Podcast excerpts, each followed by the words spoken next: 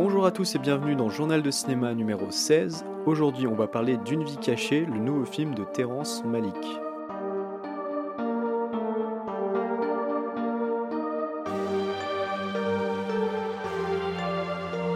Une vie cachée, donc le dernier film de Terrence Malick, qui nous raconte l'histoire de Franz Jägerstatter, paysan autrichien, qui va refuser de se battre pour les nazis et qui sera donc incarcéré. Dans le rôle de France, on retrouve Auguste Diel, dans le rôle de sa femme Valérie Pachner, et on retrouve aussi au casting Bruno Gans ou Matthias Schoenaerts. A noter que le film s'inspire d'une histoire vraie, donc l'histoire de Franz Jagersteiter qui a vraiment existé et qui a vraiment été un objecteur de conscience, enfermé lors de la Seconde Guerre mondiale parce qu'il n'a pas voulu prendre les armes. J'ai déjà parlé de Terence Malick dans l'épisode numéro 4 sur Le Nouveau Monde, c'est un réalisateur que j'affectionne beaucoup, malgré le fait qu'il ait fait une trilogie un peu plus expérimentale avec ses trois derniers films, et j'attendais beaucoup de ce film qui semblait être revenu à quelque chose d'un peu plus classique. On peut tout de suite dire que c'est un film qui est la somme des qualités et des défauts du cinéma de Terrence Malick. Je vais commencer d'abord par les qualités.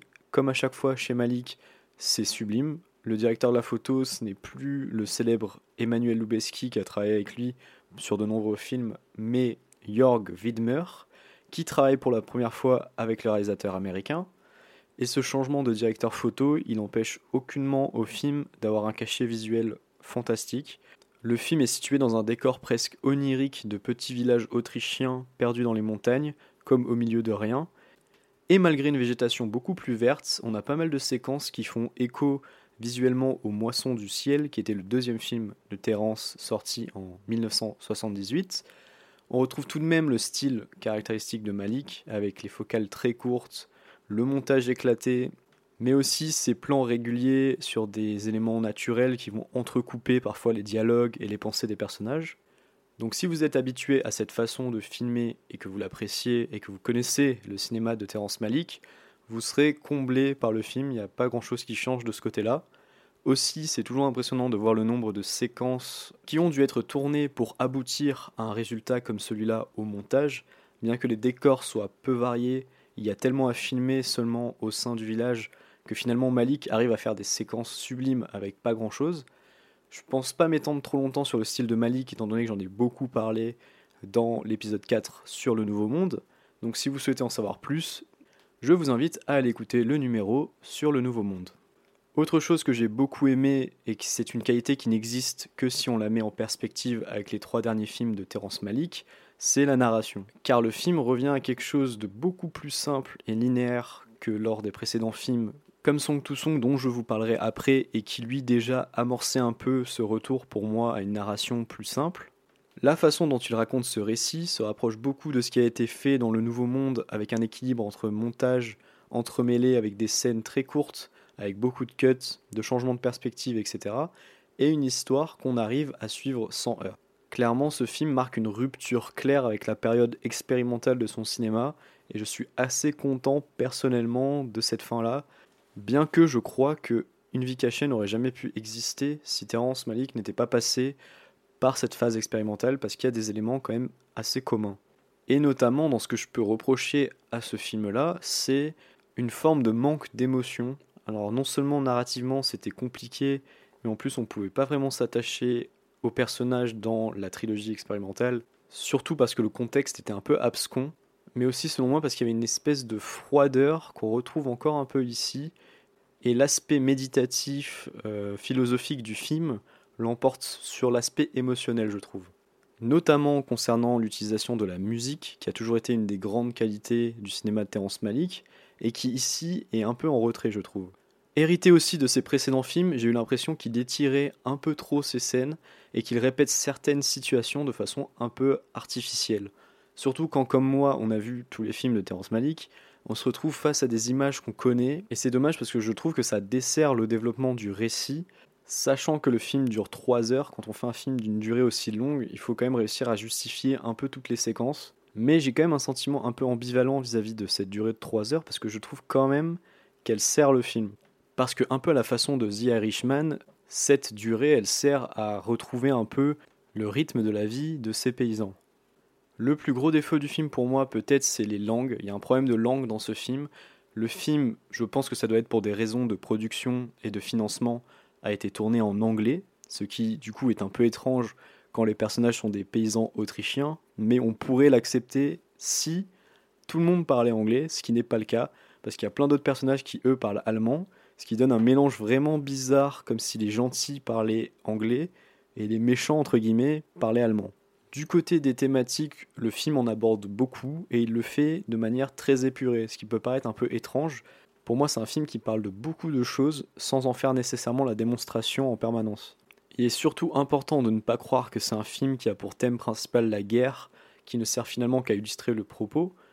Tout le film se passe finalement à l'arrière, donc à l'inverse du front, c'est l'occasion du coup pour Malik de filmer ce qui filme le mieux depuis quelques années, c'est-à-dire des couples qui s'aiment, des gens qui se questionnent sur leur vie, qui changent petit à petit.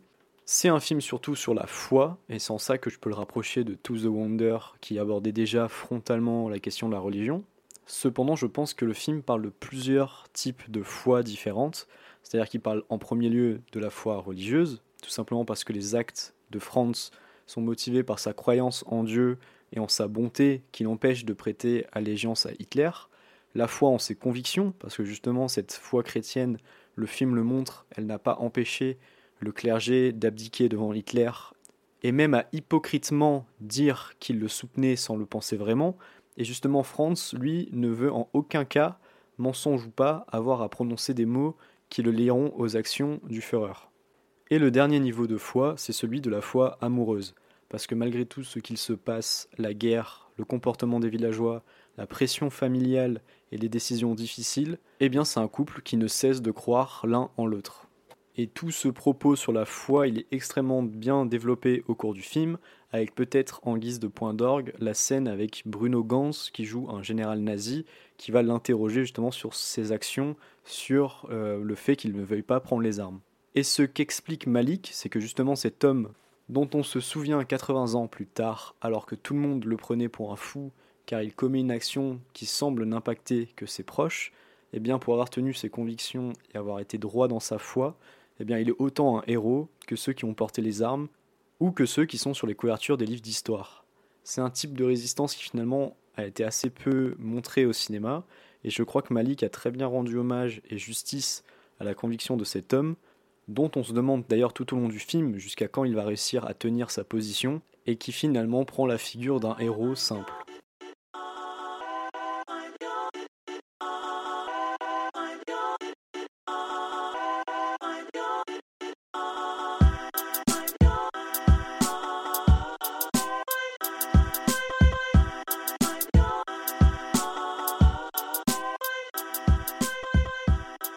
Et avant de passer à la conclusion sur A Hidden Life, une vie cachée, je vais vous parler de Song to Song que j'ai vu dans la foulée et qui était le dernier Malik que je n'avais pas vu.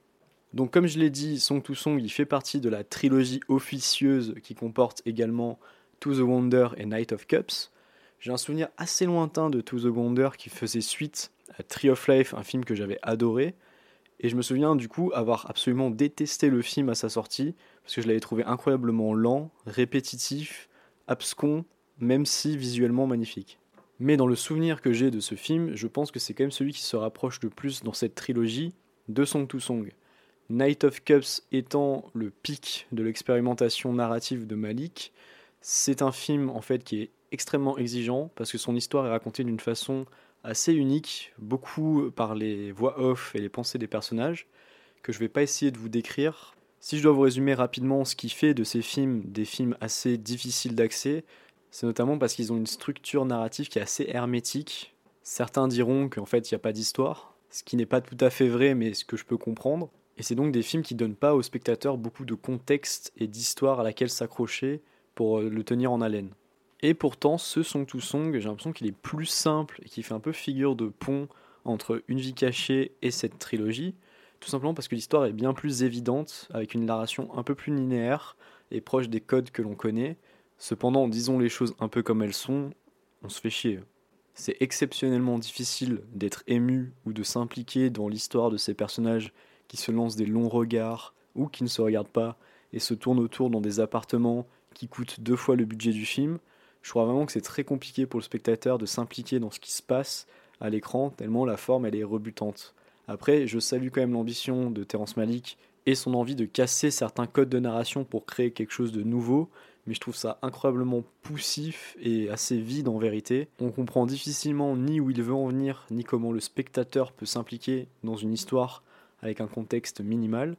De plus, je trouve que même s'il s'est toujours aussi bien filmé et que la photo est très belle, on retrouve des plans que l'on connaît déjà par cœur, des mouvements de caméra qu'on a déjà vus dans les précédents, et comparé justement à ce Une vie cachée, je trouve que l'ambition d'un film comme Song to Song en termes de mise en scène, elle est bien moindre, et ça donne donc un film qui a beaucoup moins d'ampleur. Donc pour conclure sur cette rapide interlude, j'ai un sentiment assez paradoxal parce qu'à la fois je trouve que c'est pas des films inintéressants, mais pourtant je rentre jamais vraiment dedans. Et tout amateur de Terrence Malick que je puisse être, je trouve que c'est des films qui sont finalement assez moyens. Je vous invite quand même à vous faire votre propre idée et en regarder un des trois, histoire de vous faire votre avis. Mais si à la première vision, un de ces trois films ne vous a pas convaincu, inutile de vous attarder sur les deux autres.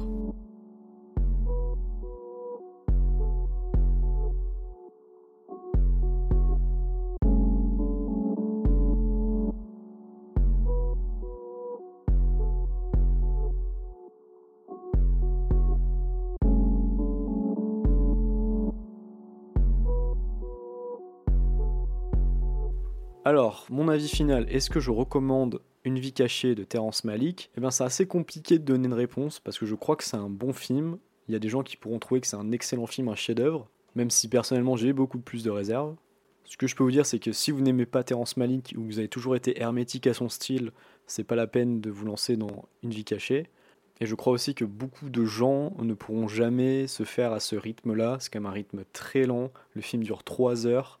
Et même moi, avec toute ma bonne volonté et toute mon appréciation de l'œuvre de Terrence Malick, j'ai quand même un peu trouvé le temps long par moment. Cependant, comme je l'ai dit dans la partie critique, c'est un film que je trouve très intéressant dans ses thématiques, toutes celles que j'ai citées, mais aussi une autre qui est le patriotisme. Je trouve qu'il y a une belle réflexion sur euh, ce que c'est que finalement servir son pays, que d'être citoyen d'un pays que l'on reconnaît plus, d'être rejeté par des gens qui avant étaient nos concitoyens. Et pour moi, au-delà de la réussite esthétique du film, c'est vraiment ces petites touches thématiques, tous ces thèmes qui sont brassés, mais de manière assez épurée par petites touches, sans grande démonstration euh, un peu euh, assommante. Et eh bien tout ça, ça donne un film qui mérite d'être vu, qui mérite le coup d'œil. Pas du tout un film que je classerais au plus haut dans la filmographie de Terrence Malick, mais un film qui m'a quand même réconcilié avec son cinéma parce que vraiment j'avais eu beaucoup de mal avec sa trilogie euh, précédente. Et je pense que beaucoup de gens également vont être réconciliés avec le cinéma de Terrence Malick avec ce film-là. Donc tentez votre chance, vous verrez si ça vous plaît ou pas, mais je pense que c'est quand même un film qui mérite d'être vu. Et puis de toute manière, Terrence Malick, c'est quand même un cinéaste qui vaut le détour. Tout cinéphile devrait essayer quand même de se faire son avis sur son dernier film, qui est son meilleur depuis quand même un certain temps maintenant. Et c'est tout pour cet épisode, merci de m'avoir écouté. J'espère que ça vous a plu. Si ça vous a plu, n'hésitez pas à vous abonner sur les plateformes d'écoute Podcast Addict, Deezer, Spotify ou encore Apple Podcast. Moi, je vous retrouve pour le prochain épisode qui risque de parler de sabre laser. Bye